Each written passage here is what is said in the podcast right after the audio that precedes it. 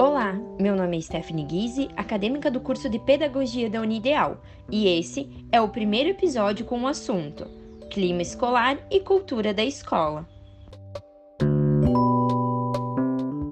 A estrutura da aula deve ser dinâmica, ser uma aula atrativa e que desenvolva reflexões em cima do conteúdo e o professor deve pôr em prática a função educativa, desenvolvendo o diálogo, a valorização e a escuta, a consciência por parte dos seus alunos e de seus respectivos atos, mostrando a eles que são parte da escola e parte do processo de ensino-aprendizagem. Por isso, devem exercer o papel de cidadãos conscientes dentro da sala de aula, com o cuidado de materiais e a estrutura além de responsáveis pela boa convivência. Assim, professores, alunos e gestão escolar são responsáveis pelo clima escolar, mostrando uma troca de confiança e uma troca de culturas.